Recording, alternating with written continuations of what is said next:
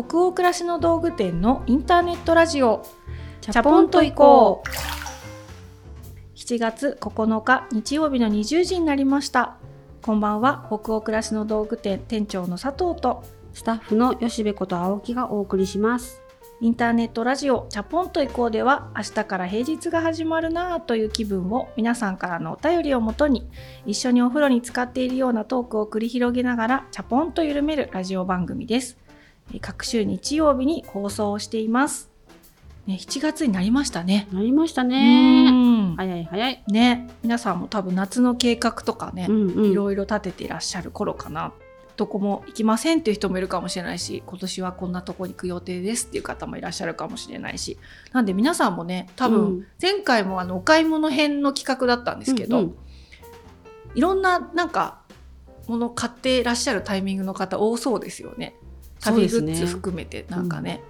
レイングッズも買っただろうし。半袖足りないなみたいなね、ね、買い足ししたかもしれないし。ね、なので今宵もですよ。続いてこのお買い物企画をおしゃべりしていきたいなと思ってるんですけれども。まずいつもの通り2通お便り読むところから早速始めましょうか。大分県にお住まいのラジオネームイボさんからのお便りです。アジサイが一番好きな私にとって梅雨はワクワクきらめく季節です家の裏の小川のホタルも残り1、2匹になり最後のホタルは何を思って待ってるのかねなどと息子と話しながら眠りにつくこの頃です。さて134夜の人を好きになる基準の話題でそれぞれが住む星を持っていて自分の星も相手の星も尊重できる関係というふうなことをおっしゃっていて子供の頃から宇宙人と言われている私はとても共感できました。星をテリトリーと言い換えることもできるのでしょうがテリトリーというと自分と相手の間にきっぱりと線を引くようなイメージなのでお二人の言葉の選び方に人となりが出ているなぁと感じました。それぞれの星やシャボンの中にいると思えば世界はもっと優しくなれるし孤独に悩むということも減るのかなと思いました。そっと背中を押してくれるようなチャポンイズムが大好きです。はい。ありがとうございます。大分県のイボさん。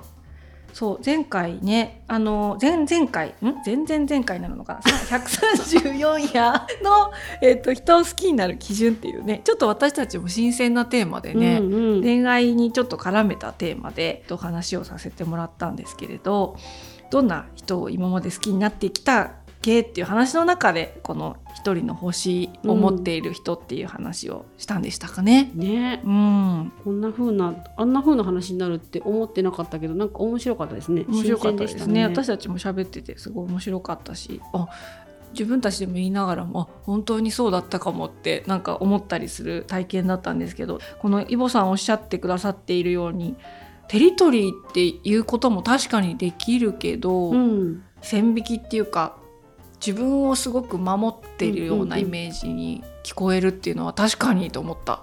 本当だね。うん。テリトリーだったんだね。ね自分の領域大事にしてたんだねっていう。星っていうとなんかこうまたまろやかになるけど、うん、そう言い換えるとああっていろいろなんか見えてくるものもありますね。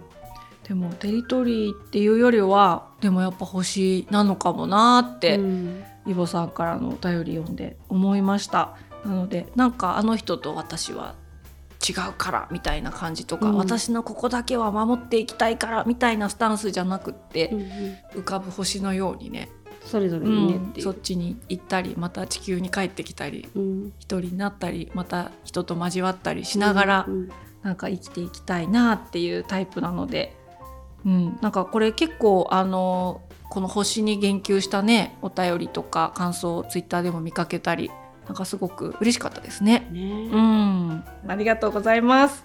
じゃあ次のお便りも行きましょう。兵庫県にお住まいのラジオネームよしかさんからのお便りです。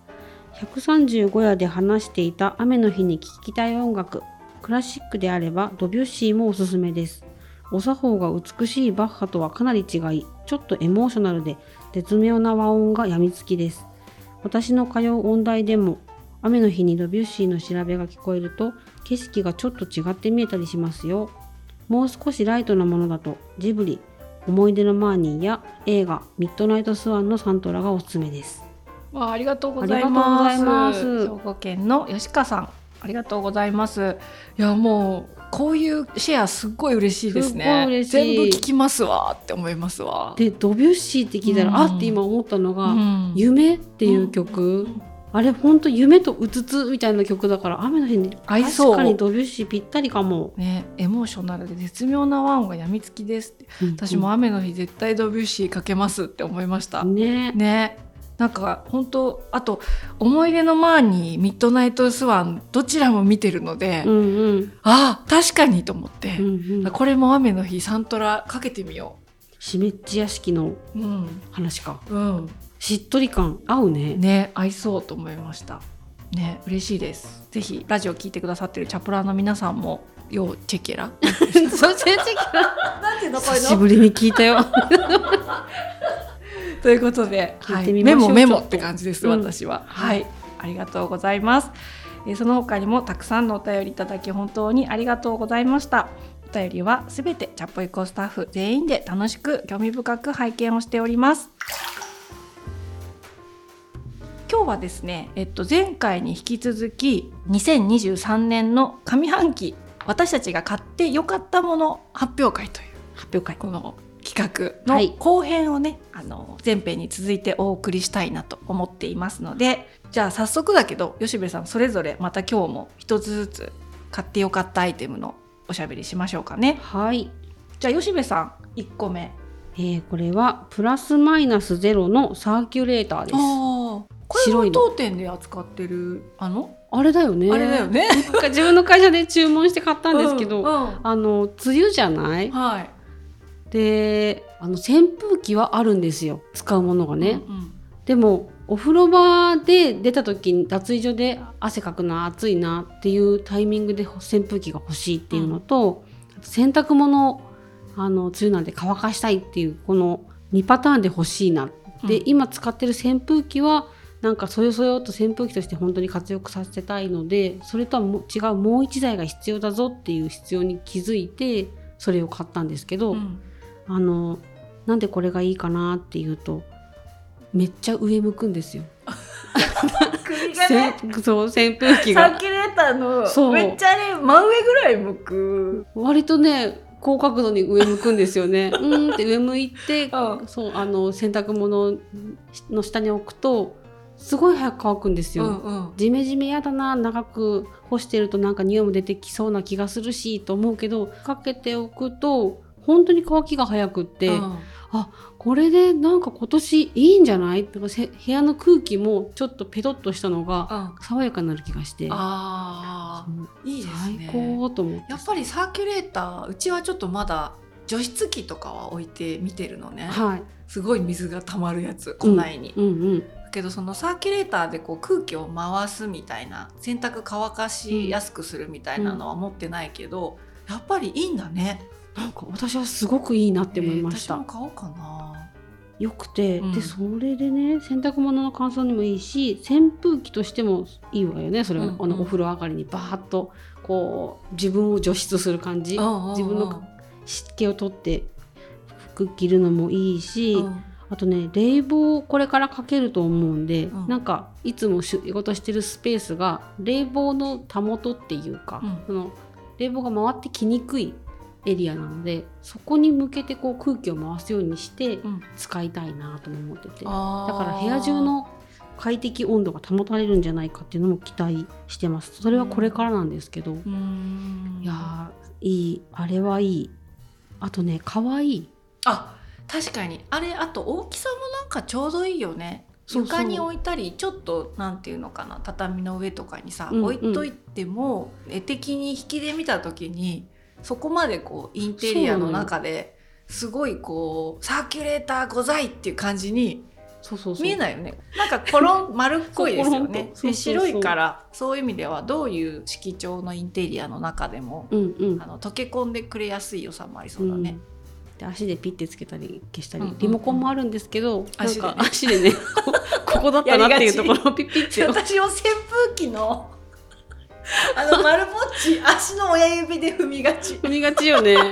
違うとこも押しちゃったりなんかこうなんだろうオンオフのタイマーとかにしちゃったりするんですけど、でも足でピッピッてやってる位置についてるのでお風呂上がりもやりやすいし洗濯物もうん。乾きやすくなって、梅雨の時期に購入できてよかったなって思いました。ああいいですね。これ梅雨の中で配信される？どこかは開けてどこかはジメジメしてるかもしれない。日本長いから。そうだね、うん。そうだね。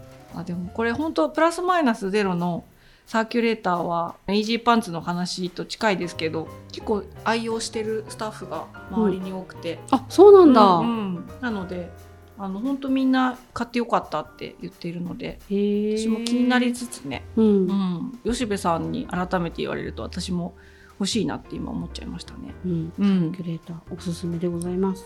では？では？じゃあ次。私、はい。店長のはい。もう一個のお買い物、私はねちょっと本当に直近なんですけどうん。ギリギリ上半期ということでこの持ってきました今日。ディオールの口紅ねす口紅って言っていいのかなこれ？商品名。ちっちゃい字を読もうとしていますディオールアディクトリップスティック。リップスティックですね。カッコでも口紅って書いてあります。はい、ディオールアディクトリップスティック。ですごいあの保湿感とか、うんうん。透明度が高くてベタっと色が乗らないですよね。っていうことで、これ私初めてなんですよディオールの。まず口紅っていうものをうん。買いに行くっていう体験が超絶苦手で、うん。デパコス系がはい。とにかくこうなんかこう距離を取ってしまうっていんううんところがありまして、行けてなかったんですけどたまたまこの間お仕事でメイクをしてもらうっていう機会があったんですよ。うーん。あのメイクさんに。うん。で私あの唇が割とこうなんていう皮膚が敏感で、保湿のリップとかでさえ結構かぶれちゃったりするものがあるぐらい、うん。あらゆるリップでかぶれてしまう体質なんですね。うん。30代からそうなっちゃったんですけどもうかれこれ10年ぐらい、うん。なのであんまり口紅は塗らずうん。保湿だけみたいな感じだったんだけど、うん。やっぱりこう年齢を重ねてきたこともあって顔色がね、うん。コントロールしたい時に唇の印象って大きいなって、うんうん。他の方を見て学ぶことが多く、うん。あ私も真っ赤なリップとかちょっとピンクがかったリップとか塗って過ごしてみたいなって思ってたけど、諦めてたのもう完全に。荒れちゃうしな荒れちゃうしなって。特に海外系のブランドのものは、多分難しいだろうなって、うんうん。全部を塗って試したわけじゃないけど勝手ななんか思い込みで。うんうんなるほど。なのであの私たちのお店でもシンボリックリップカラーってオリジナルの口紅作ってて3色あるんですけど、これは本当に自分がかぶれない成分を粘ってはい。作ったので、自分たちのしかほぼ使えないみたいな昨今だったんです。はい。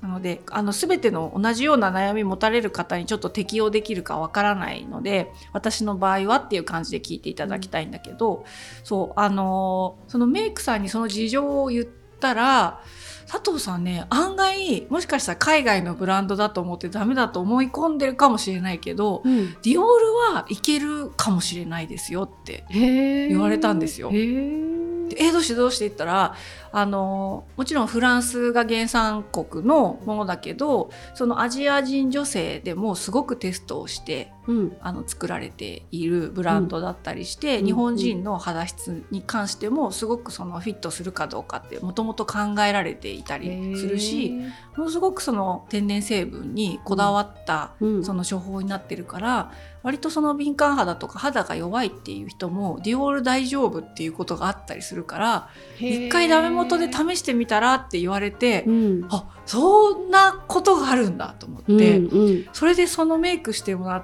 た週末すぐ、うん。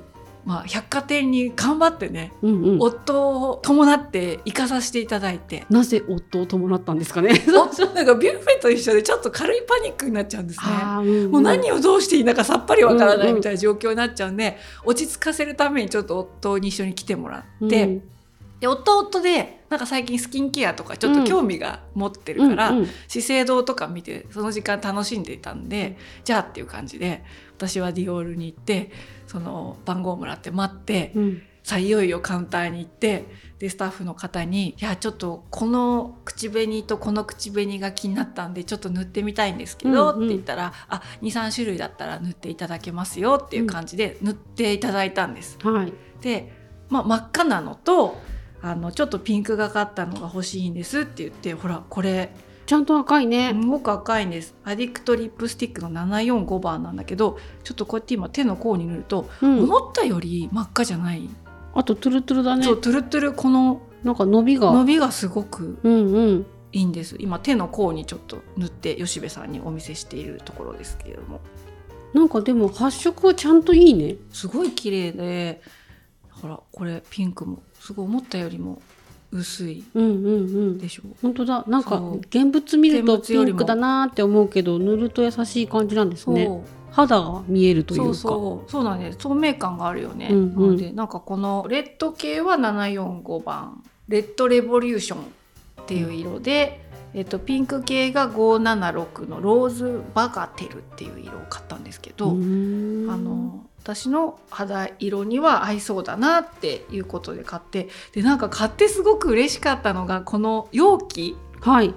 外のななんて言ったらいいの？かね何これ。ななんだろう？香水みたいな小さい香水みたいな感じの。そう結構大きいんですよね持ち歩くには。うん。今までもっとコンパクトな口紅だったんですけどすごくデコラティブですよね。な容器黒ですよね。黒とシルバーでディオールっていうロゴが入ってる、口紅ですっていう存在感のうん。容器のものを使うのも実は結構初めてというか新鮮体験で、今のところかぶれないんですそしてあ嬉しいね。すごい使えててね。そうだからすごい人生の選択肢がうん。めちゃくちゃ広がったっていうあの喜びがなんかこうあ50代になって、まあ、また肌質変わっちゃったりするかもしれないけど、うん今んとこ大丈夫かもっていうのがうんすごく嬉しい口紅で、うんうんこれえー、行ってみようかな楽。しかったです緊張するなでも。めちゃくちゃ緊張したんだけど、うんでもなんかすごく頑張って行ってよかったなって思ってでなんかこうディオールっていうブランドって結構芸能人の人のインスタとか見てるとうん。こうアンバサダー的に紹介されてたりとかナタリー・ポートマンが出てきたりとかとかね。そうそうそう、なんかこうなんていうのかな。自分じゃない人のためのあブランドドとってもキラキラしててそうです。そのキラキラの中に自分がこう私も取り入れていいのかしらっていうキラキラ具合ですよね。そうそう。まさにそんな感じで勝手にこう距離をうん思ってしまっていたんだけど、うんうん。あなんか自分らしさとかってまだまだすごい決めつけてるなって今回このお買い物を通して思ったんですよね。うん。これは自分のジャンルじゃないとか、うん。自分のためのものではないとか、うんなんかそうやってこう決めつけてしまってるものっていっぱいあるなと思ったけど、あこんなに自分の肌に合うかもしれないものを何年も遠ざけていたのかと思って、うん。なんかちょっとね学びも正直あったっていうか、うん。すごくそういうたまにこう自分のコンフォートから飛び出してうん。何かをやってみるみたいなのって面白いね。面白いね。うん。面白いおね。買い物って自分にとってはそういうことかもって思う上半期でした、なんか絶対似合うみたいなものじゃない服も今年買ってみたりしたのね、うんうんまあなんかそういう似合うこ似合わないとかそういうスーツ着ちゃうと気張って見えるだろうみたいにうん。こうちょっとこう遠ざけていたものはいを取り入れてみる面白さもあるね。あるね。うん。そうね。お買い物そういうのも楽しいよね。楽しい。もちろん安心なものとか似合うって分かってるものをパッと買う楽しさもめちゃくちゃあるんだけど、うんうん。なんて言うんだろうね。値段的にっていうより精神的にちょっと怖い買い物を小さくしてみるっていうのは、うん。新しいまたなんていうらしさみたいなタガをうん外してくれる、自分で自分にかけてるらしさのタガってあるじゃないなんか。うんそれをすごい痛感するディオールの口紅でした。パチパチパチパチパチパチ。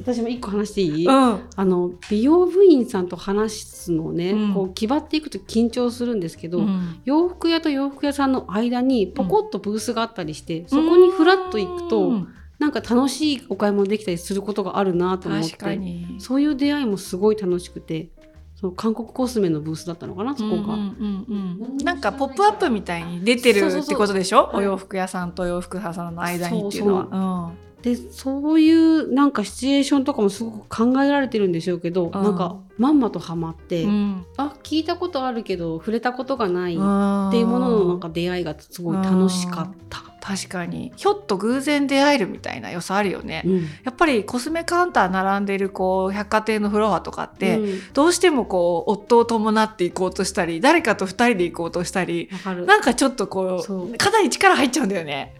だから本当にねコスメとかオリジナルで作るようになって以前よりは緊張せずっていうか楽しい気持ちも持って、うんこの数年いけるようにはなっているかなとは思っていたけどやっぱりそれでも入れるブランドとうん。ちょっとこう、なんていうの私入っちゃっていいかなって思うブランドっていうのを、なんかそのコスメフロアの中でも勝手に自分でこうカテゴライズしちゃってたんだなっていうことに、なんか改めて気づいちゃったんだよね。気づいちゃったね。気づいてしまったんだよ。うんあそういうちょっと線引きもっと取っていった方が人生の楽しみ広がるなっていうのは、うんうん。なんか本当に誰に向かってかわかんないけど申し訳なかったような気持ちになった。うんううん。ん、じゃあそんな上半期の私たちのお買い物ということで皆さんもねきっとたくさんそれぞれに買ってよかったとか同じようなちょうど体験したばっかりですみたいな方もいらっしゃるかなと思うので是非お便りでね皆さんのお買い物体験も教えてもらえたら嬉しいなと思います。